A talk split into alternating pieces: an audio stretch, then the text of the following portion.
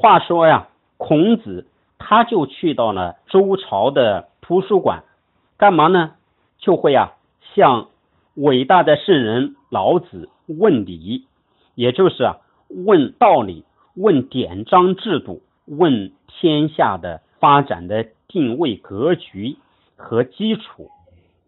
老子是怎么回答孔子的提问呢？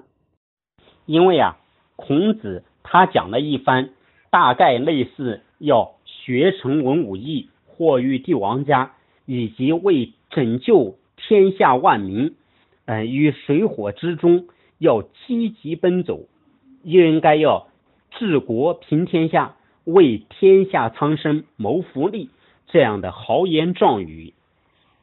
说完以后啊，老子是这样回答的：“他说，你所说的人，这些人呢，和他的骸骨都已经腐朽了，只有他的言论尚存世间，并且啊，我要告诉你，作为一个君子，如果能够得到。”从政的机会就做官，能够被君王重用，那就积极做官啊，好好表现。如果呀不能够得到从政的机会，那么你就像应该像旷野里面长的艾蒿一样，应该任自己的特性自由的生长，而不应该呀要想着想要去改变时局。当然了，老子所讲的这句话，其实呢，重点是后面，就是说呀，现在这个时机呀，从政想要去呀，嗯，为天下百姓服务，其实呢，在诸侯国君乃至周天子，他们都不明道，你呢所要付出的艰辛，可想而知，是非常大的。也就是啊，他不太赞成孔子呢这种积极为天下奔走的这样一种说法和态度。老子就继续说到了，说我听说呀，精明的生意人，他们做生意的时候呢，都把宝贝呀给妥妥的保存在箱底儿，不让外人轻易看见。摆在台面上的呢，好像啊都是破铜烂铁一样的东西，没什么值钱的，而把好东西全部压箱底儿了。同样的道理，一个呀具有高妙德性的君子，那他的容貌、言行举止看起来不应该像德行高妙，而应该像什么呢？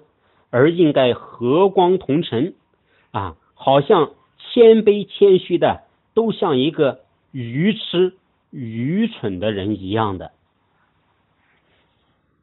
这是什么含义呢？这个其实啊，又是在告诫孔子了，就是讲啊，我们不应该逞强显露自己的才华，而应该啊，敛起自己的锋芒。应该明白天下大势的发展趋势，应该在自己能够容忍的德量范围之内，做顺应天道发展规律的事情，而不应该呀 逆天而为。现在呢，天下礼崩乐坏，一代不如一代，你还想要恢复周礼，显然显得有点多余。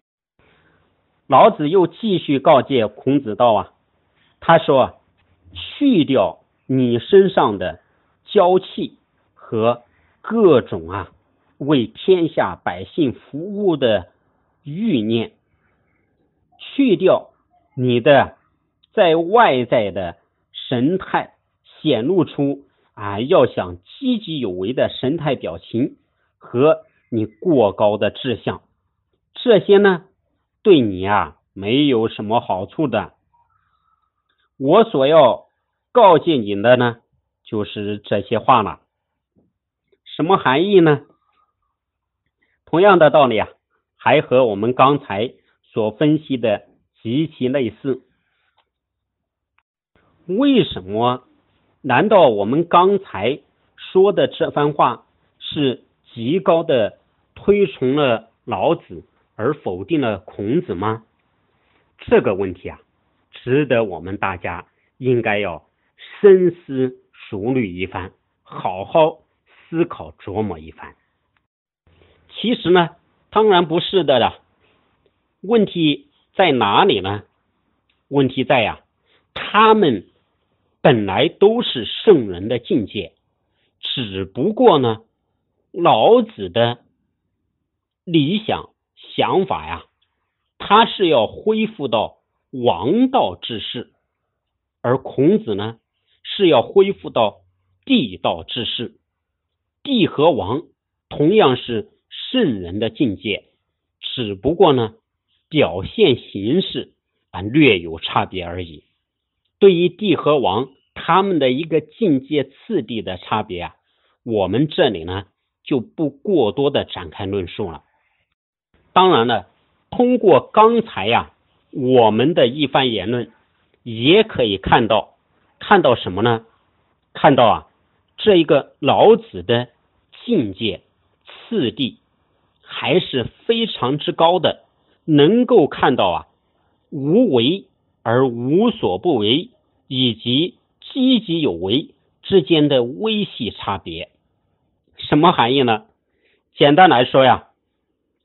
老子能够看到啊，作为几乎达到圣人境界的孔子，他在做积极、合理、有效对天下苍生服务的事情背后啊，能够和嗯宇宙虚空、时代脉搏、大运相衔接，而给他一个更长远的思考和启发。